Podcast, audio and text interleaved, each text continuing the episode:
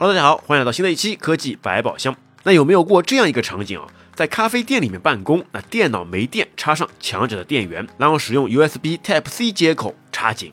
那这个时候呢，你起身想去拿东西，结果脚绊到了充电线，这样一用力，砰的一声，电脑给摔在了地上，桌上的咖啡也洒了一地。乖乖，得不偿失，追悔莫及呀。那类似于这样的场景呢，有很多很多。那么如果我们换用另外一种充电接口，那改用磁吸充电接口又会怎么样呢？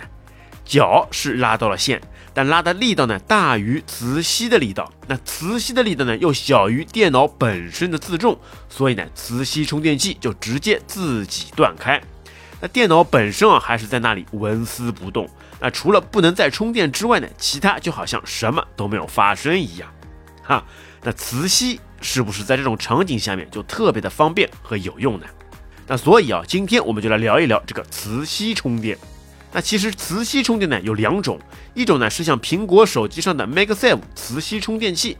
那 MagSafe 磁吸充电器呢是苹果公司推出的一种无线充电器，它可以通过强大的磁力啊直接弹起，自动与手机上的磁环对准并牢固吸附。那发射线圈与接收线圈呢达到人手放置无法达到的毫米级对准精度，那从而实现了高效率、大功率的充电。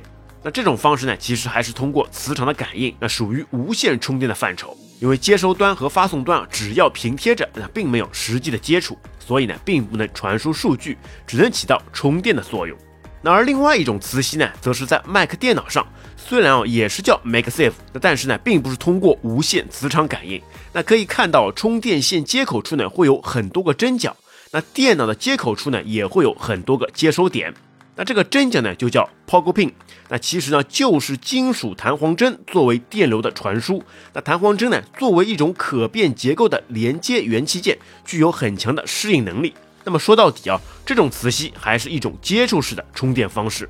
那接口的两端呢放着强磁铁，与电脑端的磁铁呢相互吸附，然后中间通过弹簧针来做物理的连接。那所以这种磁吸的充电方式呢，可以经得起大电流的冲击。那像电脑上使用的一百瓦充电功率，就是完全不在话下的了。那这个呢，都是属于触点充电了。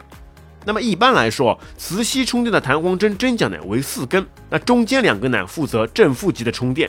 那旁边两根接地，那但是啊也有九根针的，那或者是只有两根，那么这个呢就只有充电没有接地的了。那么特别适用于啊那种小电流的充电设备，像市面上的很多设备，那比如智能手环、智能水杯、智能牙刷等等啊，那都是会使用这种磁吸充电。哎，有没有发现啊？需要具备一些防水性能的设备呢，特别钟情于磁吸充电。那也确实啊，有了磁吸充电后呢，设备本身的防水性呢就可以做得很好，那不用再担心由于充电接口防水没做好而引起的电路短路的损害了。那而且啊，对于使用者来说呢，也是非常的方便，根本不用去管什么正反面，那也不用用力的去怼接口，那直接靠近，啪的一声，完美吸附上就可以高枕无忧了。那除了充电啊，数据传输问题能解决吗？哎，答案是肯定的。那由于这种磁吸充电呢，还是属于接触式，所以数据啊也可以通过针脚来传输。那我就有一款游泳的骨传导耳机啊，内置 TF 卡，那就是通过磁吸来连接电脑的。那只不过由于磁吸呢容易掉，所以呢在传输速度上面呢不会太快，而且啊也不适用于那种大容量的设备。那如果说使用移动硬盘也支持这个磁吸传输，那么一不小心拿了下硬盘，哎，结果断电事还小，那直接把整个硬盘给整废了，那你就得不偿失了。哎，想不到一块小小的磁铁啊，现在呢使用起来啊竟会如此的方便，那一碰一吸那就通通搞定。那么相信啊，在科技的加持下，能够使用这块小小磁铁的用途跟场景呢会越来越多。那想必啊，脑洞大开的科学家们呢，那一定会开发出更多新奇、有趣、实用的与磁铁相关的黑科技吧。好的，亲爱的听友，你有在使用什么样的磁吸设备吗？欢迎在评论区与我们分享。